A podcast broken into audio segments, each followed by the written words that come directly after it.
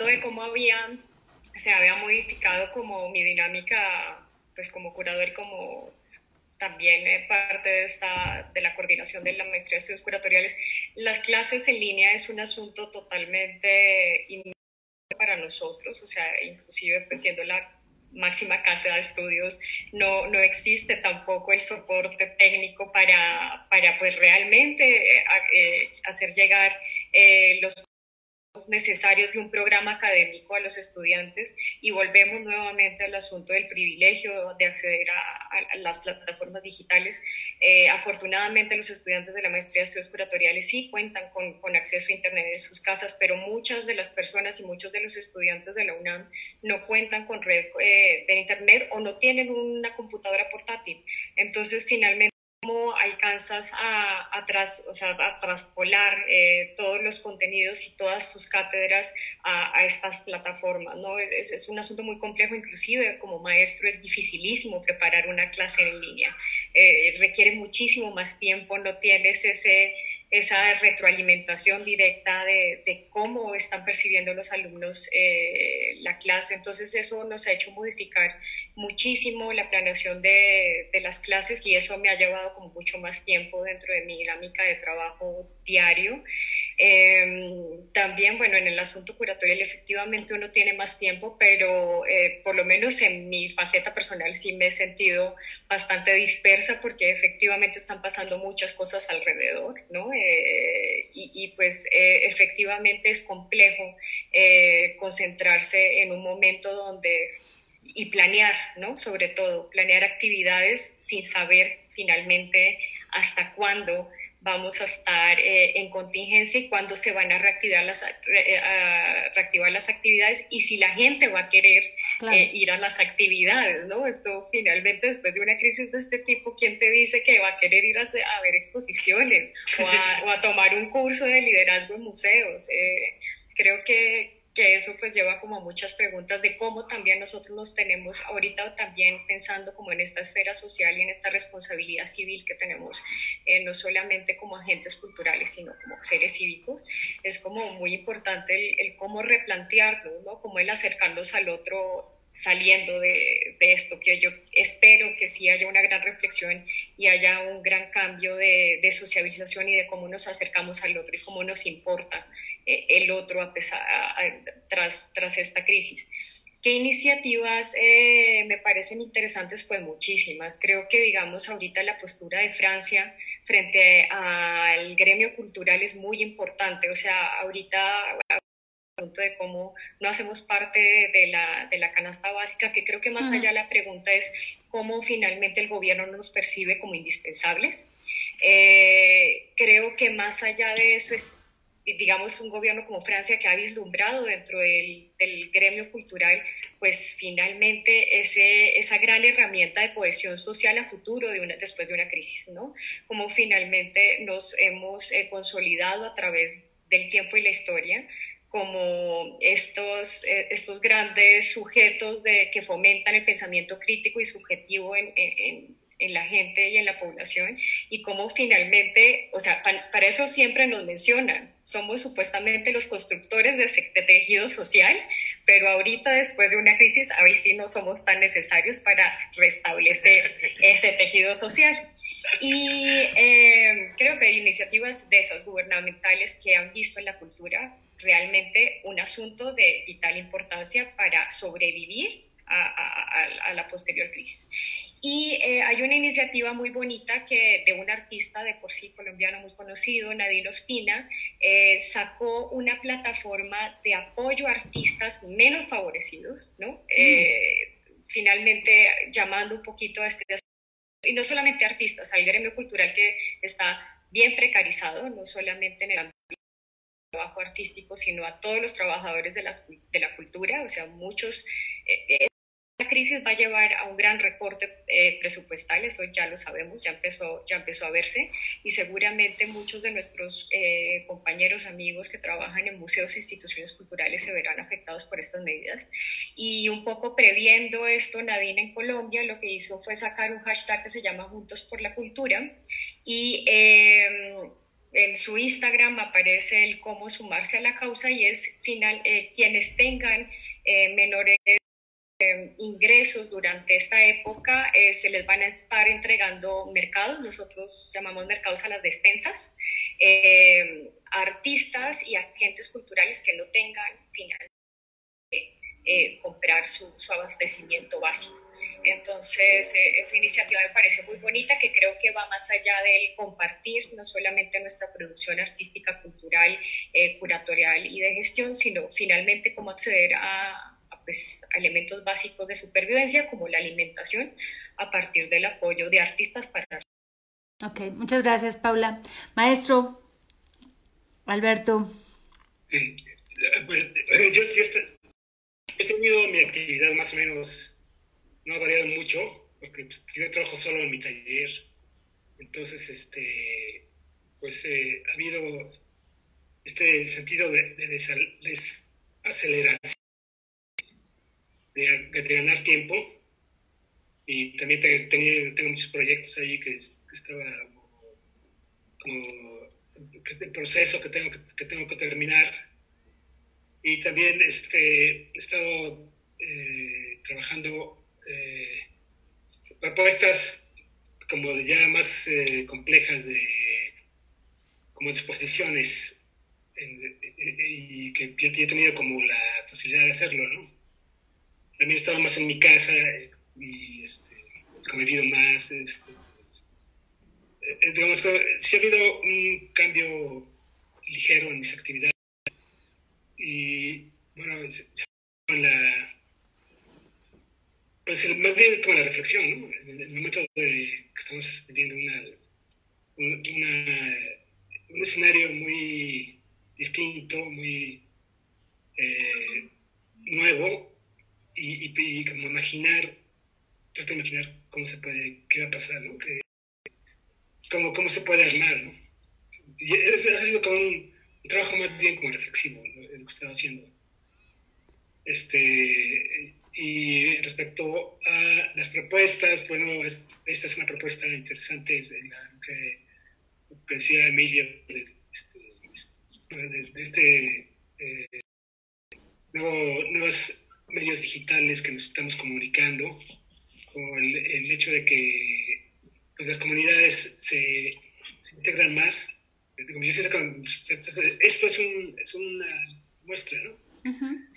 He visto, hay un trabajos de artistas que hacen dibujos para niños y los eh, como participan en carpetas también es, algo pues, muy, muy interesante y pues a nivel también bueno en otros países música teatro todo, todo se ha activado este, sería un poco la, lo que yo pienso el, problema es como esas redes qué tan frágiles son, pues, si se caen o en qué manera somos también captados. Fuimos ahorita parte de esta fragilidad, ¿no? Es decir, estábamos conectados a través de una cuenta de Facebook y eh, bueno, se, se, suspende la transmisión y hay que replantearnos alguna otra alternativa eh, que eh, pues parte primero de esta adaptación a esta eh, necesidad de estar de alguna manera eh, vigentes, conectados, reflexionando, tal, y por otro, eh, aprendiendo sobre la marcha de qué manera vamos manejando estos, estos medios, estos espacios. Sin duda, para todos es una época de muchos retos, de mucha adaptación y, de generar eh, también eh, alternativas que nos permitan eh, responder a, lo que estamos igual proponiendo, porque nosotros como, como, por ejemplo, como área cultural, estamos tratando de proponer estas mesas de análisis, tratando de conectarnos, de, de continuar en la comunidad, con la comunidad, afrontando estos retos como vienen, ¿no? Y pidiendo también esta comprensión eh, a quienes nos siguen, a quienes nos están eh, de alguna manera eh, animando a continuar con ello, decir, pues así estamos todos, ¿no? Entonces, bueno, pues es, sin duda un reto para todos. y, también como, el, como el, percibir como este medio, es un medio también como muy, como, como, este, esta lluvia de fake news, salen, se vuelve una especie de contaminación tremenda, ¿no? Entonces como también esa, esa, esa doble, doble filo, ¿no? Que tiene. Así es. Las fake news, todo, todo esto. Sí. Emilio. Emilio, aquí te escuchamos. Este, mi dinámica, como les comenté antes, pues ha sido abocarme ahí a revisar mis archivos digitales porque como escultor sí estoy muy atado a un taller, a una en realidad. Me gustan mucho los procesos matéricos y técnicos tradicionales desde siempre. Entonces, ahora estoy atendiendo todos esos aspectos de oficina que de repente he descuidado, porque antes tenía quien me ayudara a organizar, archivar y todo, y ahora, pues también, aunque haya quien ayude, vale la pena uno adentrarse, revisar, eh, editar, porque es una constante. Eh, revisar escritos, modificarlos, porque siempre hay algo que se puede mejorar. Este, atender redes sociales, porque finalmente ahorita todo el mundo está eso, viendo ahí el celular, la tableta y, este, pues aprovechar ese ocio para mostrar. Em, y pues en cuanto a lo de generar comunidad, cierto, está muy fragmentada o segmentada aquí, manera local. Y lo he visto desde la escuela, no sé si desde antes sucedía. Digo, hubo un momento histórico donde eh, grupos de artistas se llegaron a, juntar y negociar con, con, algunos sectores del gobierno, como lo hizo Siqueiros ahí con el entonces secretario de Hacienda para generar onda el pago en especie, ¿no? Y que si tuvo una repercusión importante.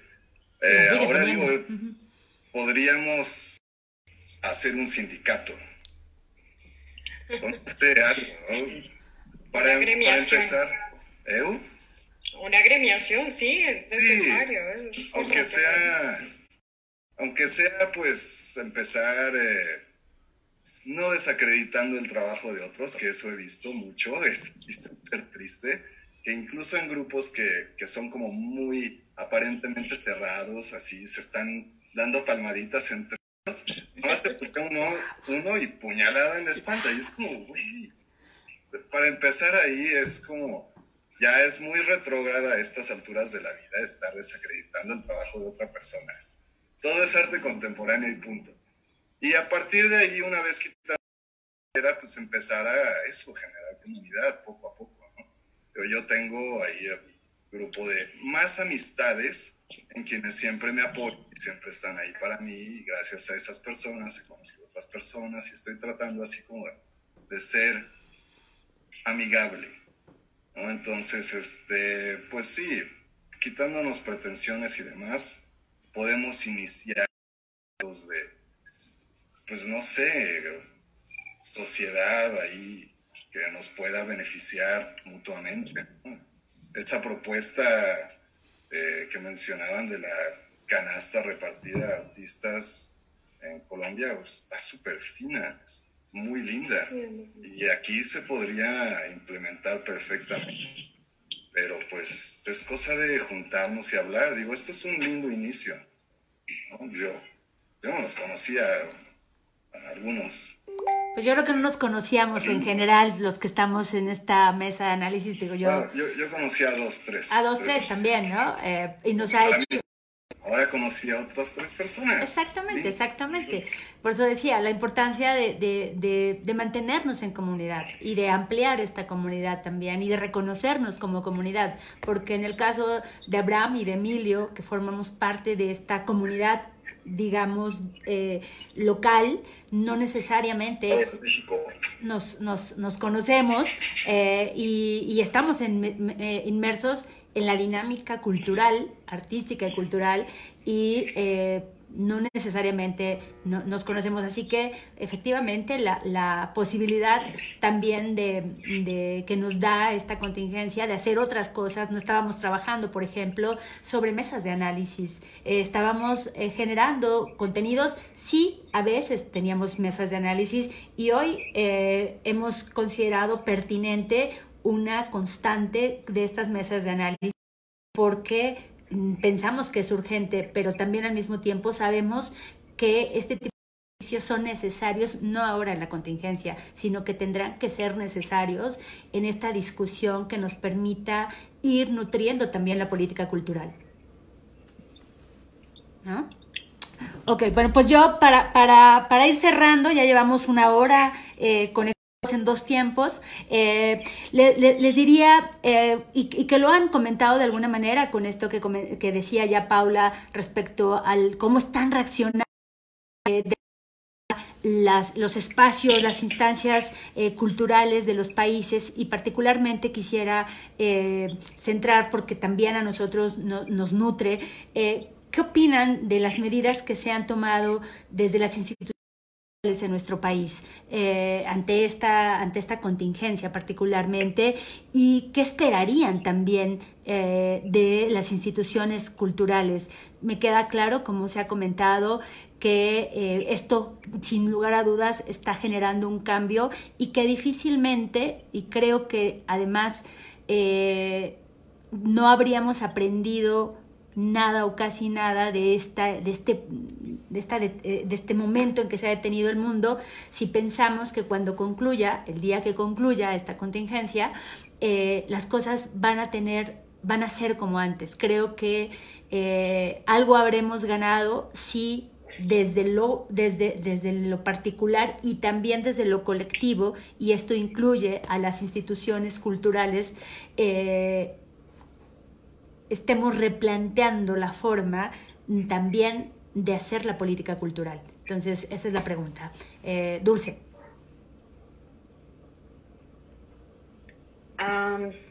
bueno, a nivel público, creo que eh, tanto museos como otras instituciones culturales a lo largo de todo México, pues reaccionaron de diversas formas que pueden ser o no criticables, eh, pero sí que creo que es bien importante entender que a todos nos agarró en curva. O sea, esperar que reaccionaran de una manera es también este, eh, pensar que estábamos preparados todos para saber qué iba a pasar y no es cierto. Es decir, a todo mundo nos agarró desprevenidos esto, ¿no?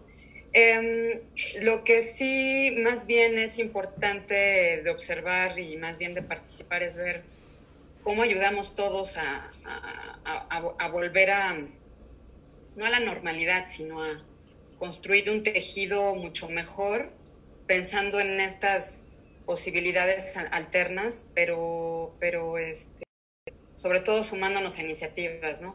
Em, sí, eso, o sea, a todo el mundo nos agarró como, como en curva. A mí sí me gustaría eh, apuntar o señalar que de parte del FONCA al menos hubo una respuesta comunicándose con toda la, gente con la que está trabajando ahora mismo, es decir, con los creadores que están en el, en el FONCA, y están trabajando también a marchas forzadas para ver cómo ellos lo hacen de una manera adecuada y respondiendo a las necesidades no solamente de los creadores, sino a las necesidades de la sociedad. Entonces, bueno, eso como comentamos en un principio, quizás sea... Eh, parte de una plática mucho más larga, porque hablar de las instituciones o, de una institución tan grande como el FONCO de la Secretaría de Cultura pues, requiere varias, varias charlas, pero sí a, notar que hay gente que está trabajando allí, que está pues, en la línea de batalla, diario, sigue trabajando y trabajando un chorro de horas extras, pero está tratando de ver cómo eh, continúa esto y lo levanta de otras formas, ¿no? La Secretaría de Cultura mandó una, o abrió una... Una convocatoria para esta campaña de Quédate en casa y se acaba de cerrar esta semana, entonces también eh, iremos viendo poco a poco cómo van dándose resultados para, para estas nuevas iniciativas que van a salir de esa convocatoria, ya veremos. Funcionado de una u otra manera eh, para poder sobrellevar como la producción eh, diferentes eh, generaciones, porque así ha sido, o sea, desde su creación, por ejemplo, el FOCA ha podido ayudar de una u otra manera a los productores artísticos a poder generar una producción sin, sin preocuparse por ciertas cuestiones económicas. De alguna manera eso ha, ha detonado como que nos volvamos un tipo de agentes culturales que retroalimentan y sobre todo este, generan un tipo de un tipo de retribución social, digámoslo así, eh, al, al, contexto, ¿no? Estaba leyendo un comentario que, que preguntan que para qué sirve el arte contemporáneo en, este, en estos momentos. Yo creo que la charla sí va, va encaminada a eso, pero se han tocado temas como muy importantes que tienen que ver sobre todo con la manera en que podemos generar dinámicas de apoyo entre todos nosotros. Desde un, sí, el arte funciona como, como para poder eh, de una u otra manera sobrellevar esta situación, pero como también la cuestión, el cuestionamiento está ahí, cómo también generar, eh, eh, cómo, cómo generar este... Rodrigo, incorporaste una pantalla. Ah, eh, sí, este es eh, algunas obras de, de, los maestros que están ah. de nuestros panelistas. Okay. Ahorita la voy a, quitar y un poco antes de terminar la, la vuelvo a... Gracias. sí, perdón, Abraham. Eh, no, no importa. Eh, entonces, más bien, ¿cómo podemos entablar un diálogo con lo que está pasando allá afuera sin ser inconscientes, ¿no? Sin, sin encerrarnos en, en desde un punto de vista como más pues simbólico, no sé. Eh, entonces, como, como que mi, mi, reflexión va más allá sobre esas instituciones, va más hacia, hacia cómo, cómo implementar actividades o situaciones que realmente detonen otra vez el interés hacia la cultura después de que pase esto y cómo emplearnos de una u otra manera desde el encierro. Entonces, yo creo que eso es un, e, ese es un gran cuestionamiento que de una u otra forma va a estar eh, eh, ahí todo este tiempo. Ok. Eh, gracias, Abraham. Paula. Bueno, es un tema, es un tema bien complejo, ¿no? Como, como ahorita lo, lo mencionaba. Em, Creo que, o sea, la respuesta, si bien comenta Dulce que hay muchísimos eh, servidores públicos que en este momento se encuentran defendiendo sus instituciones, que no debería ser de esa manera. O sea, creo que una política, o sea, creo que la ausencia de una, de una eh, política cultural mucho más fuerte y cohesionada es la que permite que este tipo de escenarios en el que ahorita nos estamos viendo involucrados como la posible eh, ya, ya lo han mencionado varias veces, o sea, el asunto, el asunto del FONCA y de otro tipo de fideicomisos públicos federales como San Ildefonso, eh, pues llega a ser como muy peligroso. O sea, los servidores públicos no deberían estar defendiendo sus instituciones, el gobierno debería estar defendiendo las instituciones que de por sí y que siempre son perfectibles, o sea, porque creo que ese es el gran eh, debate sobre, sobre el FONCA, ¿no? Eh, como finalmente habían quizás, había, se había prestado como para algunos eh, usos mal debidos de dinero, pero que finalmente ha sido una institución que yo creo que a muchos de los que se encuentran, si no es que a todos que estamos aquí, nos consta que han habido mejoras continuas al, al, programa de retribución social e inclusive dentro de la misma selección para, para quienes son beneficiarios por la misma, por la misma beca. Entonces, creo que en, que en, esos términos sí, sí, a mí me parece preocupante. Eh, que, que, pues eh, este escenario se esté dando, lo, lo, lo mismo que comentaba, el, posible recorte del 50% a todas las entidades públicas, eh, que obviamente va a involucrar a todas las entidades culturales. Y, y también pues esto en contra, pues, pues sí, en, ahorita eh, con con otro escenario totalmente utópico como la generación de, Chapultepec, ¿no? Eh, como eh, un gran abasto del, del del erario público, pues va a ir dirigido como la creación de un gran centro cultural, eh, siendo que pues ahorita, digamos, eh, hasta hace poco, pues el Museo Foto, el Fotomuseo Cuatro Caminos, pues ya va a tener que dejar de funcionar porque efectivamente no va a tener el apoyo, el, el, apoyo pues de, el, el apoyo económico público o como San Ildefonso pues también eh, posiblemente desaparezca, ¿no? Entonces, eh, a mí me parece preocupante mm, que, que, dentro de este mismo escenario sabíamos que vamos a ser siempre los más afectados, pero, pero también como que nos veamos como tan desfavorecidos en, dentro de las propias dinámicas, eh, me parece muy complejo. Esto va mucho más allá del funcionamiento de la Secretaría y de los servidores públicos de la Secretaría y de la gente del PONCA. O sea, eso me consta, eh, porque también fui servidora pública, que pues dentro de las instancias haces lo posible para que se lleven a bien los programas surjan nuevas iniciativas y acompañes también al gremio cultural y artístico, pero a mí en ese escenario sí me parece eh, totalmente preocupante. Muchas gracias, Paula. Maestro Alberto. Sí, perdón. Este, sí, como yo creo que como decía Paula, es, sí es muy preocupante esta situación de recorte de, presupuestos, de personal y de, pues, de situaciones que repercuten en el arte, ¿no? la cultura, los que trabajamos con esto. Eh, por otra parte, yo creo que ahorita los, museos han cerrado, pero están tratando de eh, crear plataformas, visitas virtuales. Y también hay una necesidad como de manejar, saber manejar los medios, ¿no? Porque esta situación nos está obligando a aprender a, cómo entramos a, ver este, este este diálogo y, este, cómo podemos cargar un video. Entonces, como, como que se nos está presentando un panorama de que vamos a tener que ser como artistas mixtos, ¿no? Porque también el, el, conseguir, el, hacer objetos es muy importante. Bueno, para mí es, algo muy importante. Yo creo que el, objeto puede ser también una especie como de, eje para la realidad, pero, pero yo creo que los museos y los artistas van a tener que implementar como una especie de, nuevos lenguajes y, de lenguajes mixtos. Y, por otra parte, como crear nuevos flujos, porque digamos como eh, los flujos eh, del mercado internacional pues marcan, marcan solo, una sola dirección. ¿no? Entonces, en el medio es crear nuevos flujos, para, nuevos caminos para, para expresar nuevas plataformas, pues se crean como nuevas posibilidades. Y yo creo que esta, esta crisis que estamos viviendo nos está obligando o nos permite reflexionar y tal vez podamos como generar otras, otras alternativas. Muchas gracias, maestro. Emilio. Sí, pues ciertamente nadie se esperaba esto y si las las acciones y estas han sido muy variadas.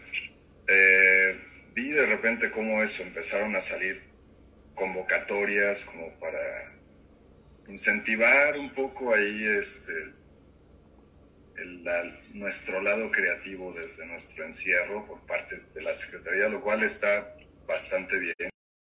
Em, yo hice ahí como mi propuesta la mandé a ver qué tal. Em, y pues sí, yo creo que después de este gran encierro, pues la gente va a ir ávida a los museos, que, ávida de ver arte y todo, y querrán así como llenar todas las salas. Yo creo que sí, sí van a salir. O puede también que todo el mundo le gustaba así el encierro y su huevito, y entonces ya nunca todo ese recorrido virtual, mencionaba el maestro Alberto. Em, pues ya, ya se verá. Creo que todo cambio, esto, pues, no eso, va a forzar a cambios, adaptaciones. Eh, es una pena de repente eso que haya así recortes en cultura y demás, cuando pues, debería ser un área que idealmente debería apuntalarse, pero pues de vuelta es que no, bueno, somos prescindibles.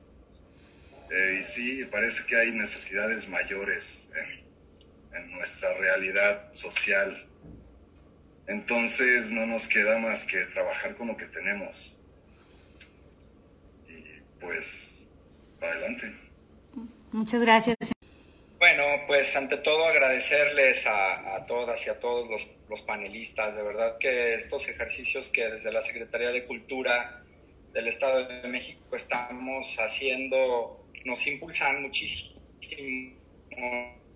nos animan a, a nuevas eh, oportunidades, nuevos esquemas de, de, colaboración, de trabajo. Ustedes, los creadores, los artistas, y la verdad es que creemos que este es un ejemplo de lo que podemos hacer en lo sucesivo. Eh, me parece que lo mejor de, todo eh, es justamente que tenemos aquí la posibilidad de reinventarnos, ¿no? de irnos, de rediseñar nuevos esquemas de colaboración de trabajo. Y una justamente de las preguntas que tenía y que tiene que ver con lo que Paula dijo ahorita al final es que creo que ante todo esta contingencia, esta crisis, nos va a permitir no nada más al gremio cultural, al gremio artístico, sino a la sociedad en sí misma a, trabajar bajo esquemas y bajo una visión de mayor unidad, de mayor solidaridad, y yo confío en que así sea.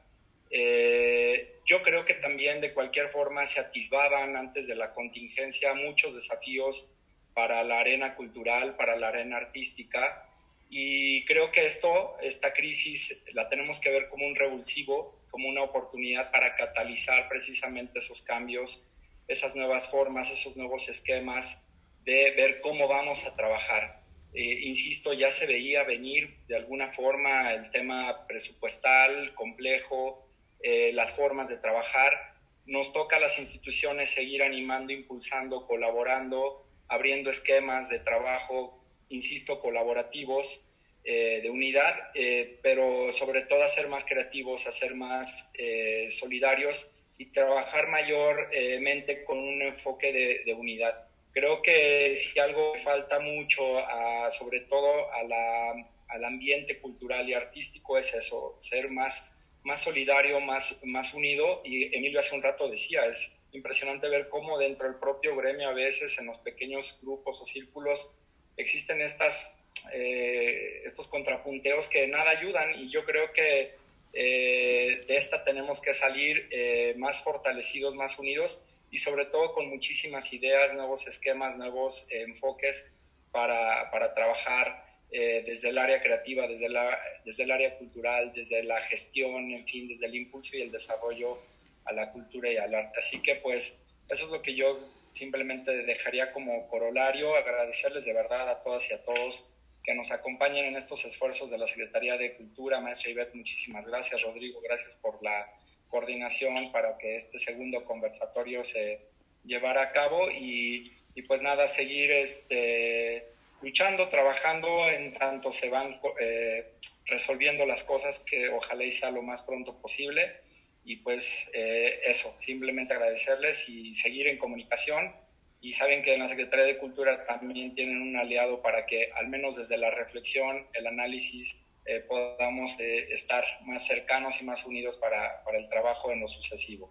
Muchas gracias. Gracias. Y yo agregaría que, que, que, no solamente, o sea, creo que tenemos que plantear esta forma de, de, el día después de eh, no solamente en términos gremiales, ¿no? sino me parece que tenemos que replantearnos también la manera de colaboración eh, entre las diferentes instancias. Por un lado, la comunidad cultural, cómo se replantea nuevas formas de colaboración dentro de la propia comunidad cultural, los gestores culturales, cómo se replantean también formas de colaboración dentro de esta gran comunidad de que hace la gestión cultural.